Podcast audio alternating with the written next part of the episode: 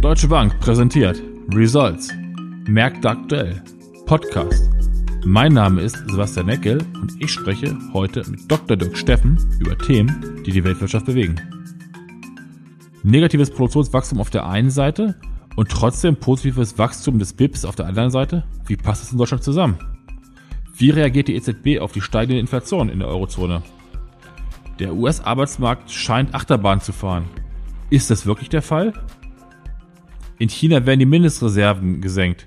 Was bedeutet das für die Liquidität vor Ort? Und zu guter Letzt, Russland hat reagiert auf Inflation und die Zinsen angehoben, doch trotzdem wird der Rubel nicht fester. Ja, Dirk, lass uns wieder anfangen mit, mit Deutschland. Das Produktionswachstum in Deutschland wurde im April nochmal leicht nach oben äh, korrigiert von minus ein Prozent auf dann nur noch minus 0,3%. Aber auch der Mai hatte ein negatives Wachstum von minus 0,3 Prozent erreicht. Ökonomen hatten insgesamt mit einem Anstieg im Mai der Produktion um 0,5 Prozent gerechnet. Insbesondere die Lieferengpässe bei Vorprodukten ähm, haben ja die Produktion ausgebremst. Im Vergleich zum Februar 2020 hattest du geschrieben, lagen wir in der Produktion um knapp fünf Prozent niedriger. Ähm, jetzt scheint es ja so, dass in absehbarer Zeit die Lieferketten noch nicht wieder reibungslos verlaufen sollten. Wie lange hältst du, wie lange haltet ihr an eurem Wachstum, BIP-Wachstum für 2021 von 4,2 Prozent in Deutschland fest? Ja, ich glaube, es wäre jetzt noch deutlich zu früh, das Ganze hier wieder abzusingen. Wir müssen auch ein bisschen daran denken, dass der Mai sowieso noch ein, ein Monat war, der ein bisschen geplagter war als andere, wenn man sich auch die Covid-Situation anschaut. Sicherlich werden die Knappheiten sich nicht ganz so schnell verabschieden. Also das bremst sicherlich die Produktion. Das haben wir jetzt auch wieder hier in der Autoproduktion gesehen. Die meisten Analysten, die ich so verfolge, sagen ja, Deutschland etwas schwächer, hauptsächlich auf die Automobilproduktion zurückzuführen. Ansonsten läuft es eigentlich ganz gut. Und deswegen glaube ich, ist es auch zu früh, hier jetzt unsere äh, Wachstumsprognosen nach unten zu korrigieren. Also im Gegenteil, wir haben die jetzt nochmal bestätigt. Da vielleicht noch ein Grund dafür. Da geht es viel um ja, das große Reopening, also die, die Öffnung der Volkswirtschaften. Da gibt es ja so einschlägige Indikatoren. Und die lagen eben im Mai noch so im Vergleich zum Vorkrisenniveau bei, ich kann es ja mal vorlesen, so im Wochentakt minus 54 Prozent, minus 50, minus 40 und dann im Juni geht's los, minus 33, minus 22 und aktuell stagniert's im Juli, Juni, Juli so ein bisschen von noch bei minus 23 Prozent. Im schlimmsten Tal der Tränen sozusagen war bei minus 81 Prozent. Vielleicht zwei Details nur. Restaurantbuchungen zum Beispiel sind jetzt über dem Niveau von äh, vor Covid quasi mit plus 20 Prozent. Und noch ziemlich deutlich drunter sind Anfragen für Flüge beispielsweise und auch der Flughafenverkehr selbst mit minus 44 und minus 57 Prozent. Aber in Summe sieht das, glaube ich, schon wieder ganz gut aus. Das ist insbesondere jetzt die Entwicklung vom Mai in den Juni hinein. Und auch was man von der Politik hört, will man ja jetzt nicht den großen Lockdown ausrufen, sondern man versucht intelligent äh, mit Delta und danach wahrscheinlich Lambda etc. umzugehen. Aber nochmal, also ich verstehe das, was du sagst, aber wie viele Monate können wir denn noch ein negatives Produktionswachstum uns leisten, äh, um wirklich auf diese Zahlen raufzukommen? Natürlich hast du gesagt, die Restaurants äh, stark am Steigen. Auf der anderen Seite haben wir natürlich diesen Corona-Effekt, wenn wir uns jetzt in Europa mal umgucken, es gibt doch wieder Reisewarnungen, Risikogebiete, die wieder zunehmen. Ähm, ist es nicht doch zu positiv? Risiken sind natürlich extrem hoch. Das hatten wir hier auch schon mal diskutiert. Die Prognosewahrscheinlichkeit, also die Prognoseunsicherheit vielmehr ist deutlich angestiegen und das ist jetzt auch normal, weil wir halt diesen extremen Covid-Schock gehabt haben, gerade im März, April, Mai letzten Jahres und deswegen sind die Vergleiche die Vergleichszahlen jetzt auch ziemlich, ziemlich erratisch manchmal. Und ja, also die Produktion wird, wird weiterhin weniger stark sein, als es möglich wäre ohne die Knappheiten, die wir angesprochen hatten. Aber das wird letzten Endes dann rausgeschoben, ja. Und alleine die Schwäche in der Produktion reicht eben nicht, um hier das Wachstum abzuwirken. Also wir sind noch optimistisch, dass diese Zahlen noch erzielt werden können. Lass uns, äh, du hast Europa angesprochen, lass uns unseren Blick Richtung EZB werfen. Wir haben die letzten Podcasts immer darüber gesprochen, dass Deutschland in der Eurozone global die Inflationszahlen doch am Anziehen sind. Ähm, die EZB hat in der Vergangenheit immer gesagt, sie hat eine Zielinflationsrate von unter, aber nahe bei zwei Prozent angestrebt. Nun hat sich das Wording so ein bisschen verändert und man ähm, sagt, eine jährliche Teuerungsrate von zwei Prozent wäre auch okay. Das heißt also, man kann auch mal moderat über dem Zielwerte der Inflationszahlen liegen.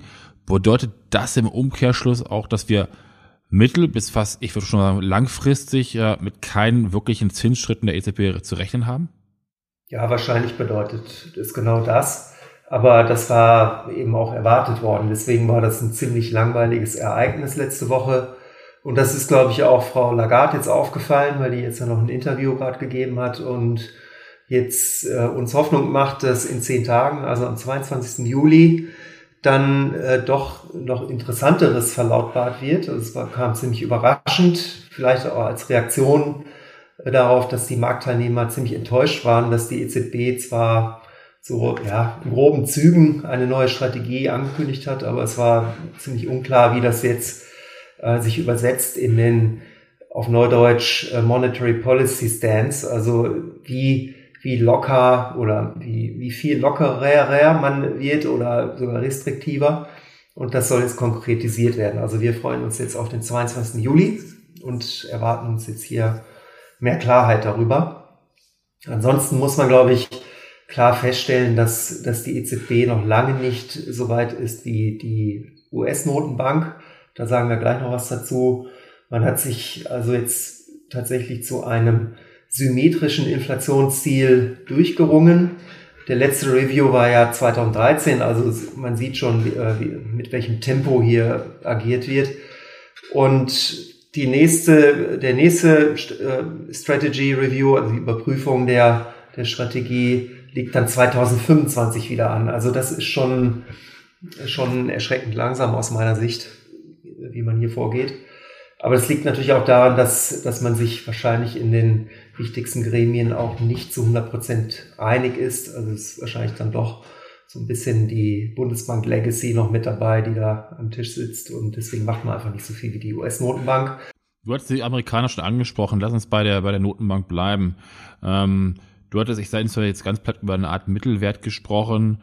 Manche Marktteilnehmer haben immer ja noch die Bedenken, dass die amerikanische Zentral- oder Notenbank, die, die Fed doch noch kurzfristig einen Ausstieg aus der expansiven Geldpolitik ausrufen könnte. Dieses Risiko siehst du nicht wirklich, oder? Ist das so? Also ich dachte, ich wäre bekannt dafür, dass, dass ich eher mir größere Sorgen über die Inflation mache und über Knappheiten in der US-Volkswirtschaft. Und ich glaube, das Thema ist mitnichten durch. Also der, der US-Rentenmarkt hat zwar jetzt seit ein paar Wochen aus meiner Sicht wieder Secular Stagnation 2.0 eingepreist, also eine Rückkehr äh, zu, den, zu den letzten zehn Jahren letzten Endes, also mit ja, ein bisschen mauem Wachstum und eigentlich keinem Preisdruck. Und ich glaube, das, das ist äh, falsch. Also man sollte sich da nicht, nicht verleiten lassen von der Zinsentwicklung in den USA, dass das jetzt schon so eine Art Garantie wäre, ähm, dass wir jetzt nicht in ein, ein höher inflationäres Regime hineinlaufen. Also ich glaube, die, die Gefahr besteht weiterhin. Und da gibt es einige Gründe, die man da anführen kann. Also ich bin da auch, um das vorwegzuschicken, nicht allein. Also bei uns, unsere Rentenmarktstrategen und Volkswirte sehen das, sehen das so ähnlich, dass, äh, dass wir durchaus jetzt äh, in, Ange in Anbetracht der, der fiskalpolitischen Situation in den USA und durch die angepassten Statuten der US-Notenbank hier in ein Regime reinrutschen können, was wieder so mittlere Inflationsraten uns bringen könnte. Also so vielleicht vergleichbar mit der Phase von 1998 bis 2014. Und wir glauben nicht, dass dieser Zinsrückgang am Rentenmarkt fundamental zu begründen ist aktuell. Überraschungspotenzial sind ja auch immer so ein bisschen die Arbeitsmarktzahlen aus den USA. Wenn man sich mal anguckt, die Berichte, man kommt sich so ein bisschen vor wie bei einer Achterbahnfahrt. Ähm, in der einen Woche steigen die Non-Farm Payrolls überraschend stark an. In der nächsten Woche ähm, steigen die Erstanträge auf Arbeitslosenhilfe dann doch deutlich höher, als das erwartet wurde, beziehungsweise man ist ja letzte Woche davon ausgegangen, dass sie eigentlich fallen würden. Ähm, wie ist dein Blick aktuell auf den amerikanischen Arbeitsmarkt? Also ich glaube, dass, äh, dass der US-Arbeitsmarkt, soll ich es formulieren, also extrem stark ist oder sehr großes Potenzial hat. Also schwach ist natürlich die, die Entwicklung der tatsächlichen Beschäftigung und das ist so ein, so ein bisschen so ein, ja, ein Puzzle, was uns hier gerade beschäftigt. Allerdings, wenn man auf so, so Indikatoren schau, schaut, wie den Jolts-Report zum Beispiel, den kennst du ja wahrscheinlich, also den ist auch vom Arbeitsministerium herausgegeben, weil es sind die Job Openings and Labor Turnover, also JOLTS. Und da war jetzt die letzte Zahl so und die davor war auch schon ähm, fast genauso hoch. Da liegen wir auf 9,2 Millionen offenen Stellen, die momentan zu haben sind. Und äh, das zeigt letzten Endes, dass der US-Arbeitsmarkt ziemlich heiß läuft. Und es gibt wahrscheinlich auch ein Mismatch zwischen, was die Qualifikationsprofile angeht. Wir haben äh, auch regional starke Unterschiede.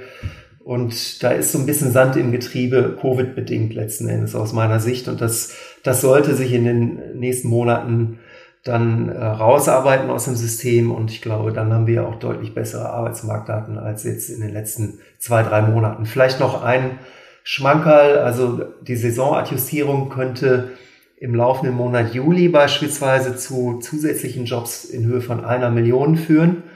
Und ich glaube, das ist äh, am Markt noch nicht richtig eingepreist aktuell. Also da ähm, trotz Sommerloch und so weiter erwarte ich hier durchaus noch Überraschungen. Vielleicht. Viele Unternehmer fangen ja jetzt so langsam auch an, sich mit dem Thema Budgetierung 2022 zu beschäftigen.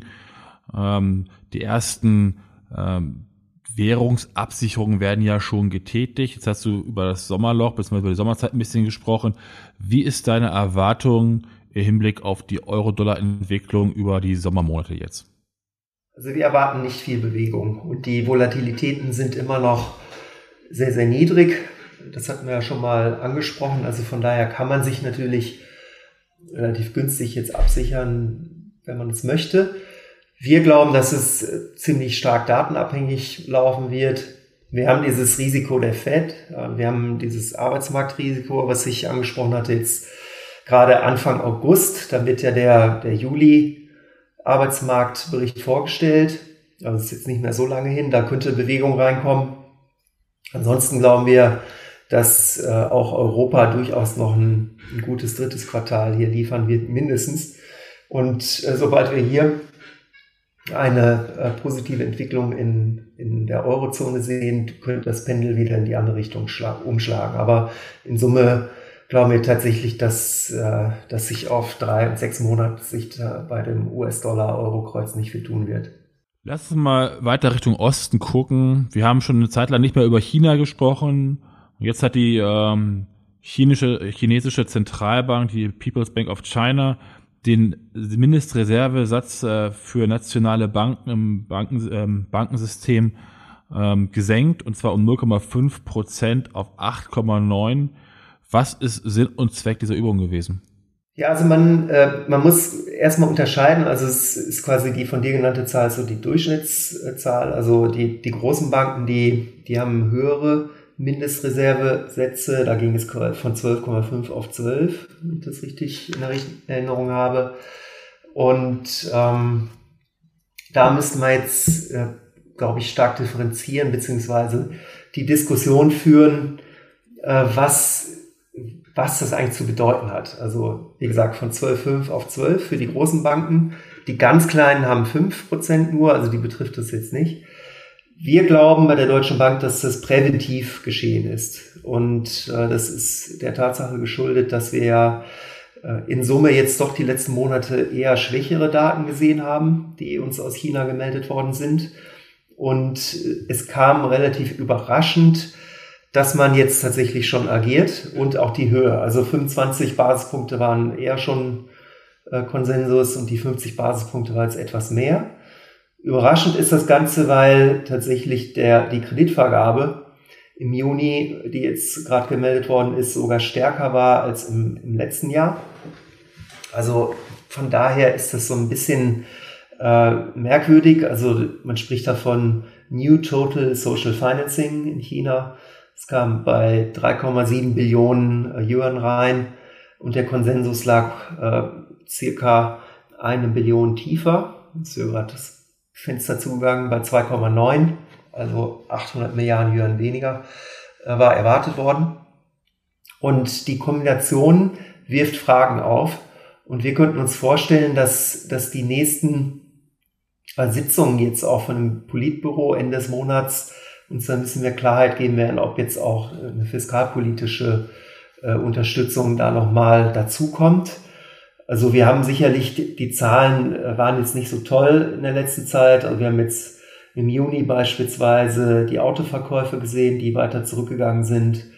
Da ging es äh, jetzt um 2,02 Millionen Autos, die verkauft worden sind. Das war 12 Prozent weniger als im Juni letzten Jahres. Außerdem sind die äh, Immobilienverkäufe äh, schwächer geworden. Äh, das, da gibt es die finalen Zahlen jetzt, die kommen jetzt erst noch raus, aber das wird von uns schon mal vorab quasi ähm, aggregiert.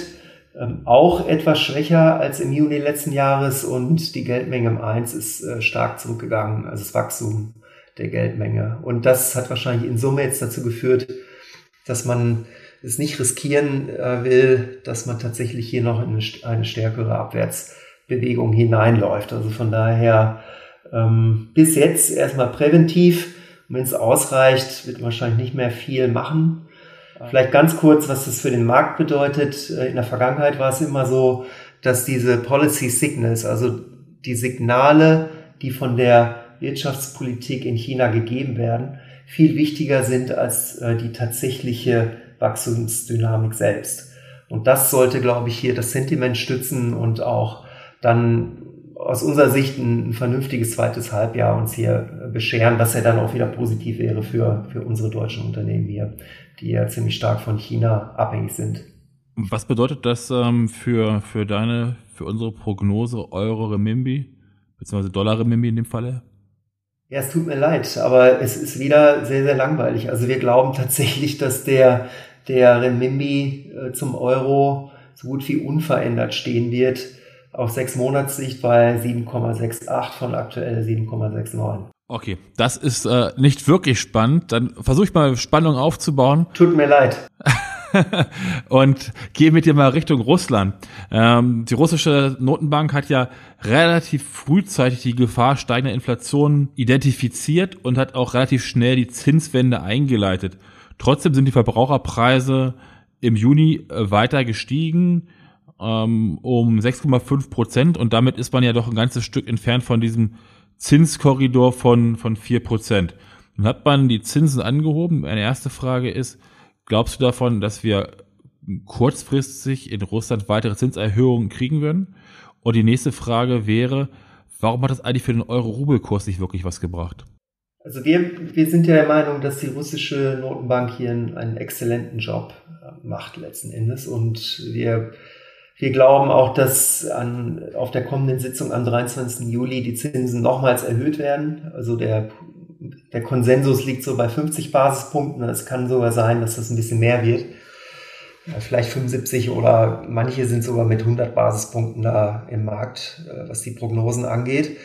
Und das, das Ganze ist wahrscheinlich notwendig auf, aufgrund der von dir skizzierten Inflationssituation, äh, auch insbesondere schlechte Ernteergebnisse, die dazu geführt haben, dass hier die Agrarprodukte ähm, im Preis deutlich angezogen sind und das ist natürlich keine angenehme Situation äh, für, für die Notenbank und das muss einfach äh, bekämpft werden letzten Endes.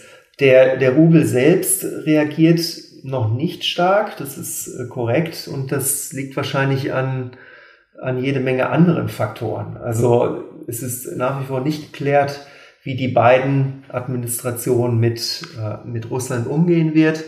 Man versucht ja hier quasi den den Diskurs äh, ja, äh, intensiv zu halten. Man, man versucht diplomatisch äh, zu agieren. Aber auch Frau Jellen hat jetzt ja äh, jetzt gerade noch mal äh, drei Länder explizit genannt, äh, wo, wo sie sich erhofft, dass die Europäische Union und die USA gemeinsam da eine Antwort äh, finden. Und das, das war letzten Endes ähm, Belarus, das war Russland und China.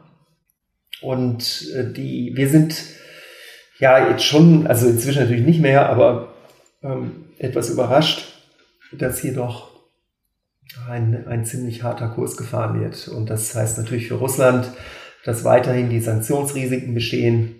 Wir haben jetzt ja auch die, die Wahlen im September, die jetzt anstehen. Das ist vielleicht auch nochmal ein Sonderfaktor. Und äh, es, es, es wirkt etwas ungemütlich für Russland. Ich meine, der Ölpreis ist ein Risikofaktor, aber der ist natürlich auch jetzt nicht richtig zurückgekommen. Also an dem einen Tag äh, nach der OPEC-Nichtentscheidung sind die Ölpreise äh, relativ stark gefallen. Aber abgesehen davon haben wir ja ziemlich äh, hohe Preisniveaus bei Öl weiterhin. Also deswegen kann man das höchstens als zukünftiges Risiko vielleicht positionieren. Aber wenn das gehalten werden kann, diese Stände, dann sollte ja auch Russland hier weiterhin davon profitieren können. Also diese ich glaube, es sind wirklich politische Risiken, die jetzt dafür gesorgt haben, dass der Rubel noch nicht stärker geworden, stärker gegangen ist. Und für unsere Prognose heißt das, äh, dass wir auf drei bis sechs Monate so um die zwei Prozent Aufwertung sogar erwarten für den Rubel gegenüber dem Euro. Ich glaube, das, das passt auch ganz gut und das spiegelt auch diese, diese aus unserer Sicht fundamental gute Situation Russlands wider. Du hattest äh, oder du hast heute ein paar Faktoren genannt, die uns sozusagen über die Sommermonate begleiten werden. Uh, unter anderem ja auch der 22. Juli mit der mit der EZB. Jetzt, wenn man sich so die letzte Woche anguckt, hat man das Gefühl gehabt, der Markt weiß gar nicht, geht jetzt in den Risk-On oder Risk-Off-Modus. Auf der einen Seite wurden dann auf einmal ähm, Schweizer Franken, japanische Yen als sicherer Hafen gesucht. Dann hat sich das Bild wieder gewendet. Wie ist deine Sicht auf den Sommer? Eher Risk on oder Risk off? Also ich wäre eher ein bisschen vorsichtig. Und die wahrscheinlich, also mein, mein, meine Hauptsorge gilt, gilt der Rentenmarktsituation. Wir hatten das jetzt ja ziemlich detailliert beschrieben, was da so technisch passiert ist und dieser ziemlich deutliche Zinsrückgang, der wahrscheinlich nicht fundamental begründet werden kann. So, wenn sich das auflöst, haben wir, glaube ich, hier wieder deutlich mehr Bewegung drin und das, das könnte, das könnte zu der einen oder anderen Verwerfung führen.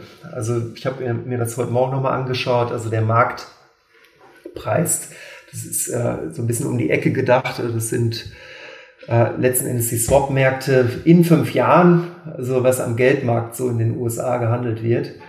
Also ziemlich weiter Blick raus in die Zukunft.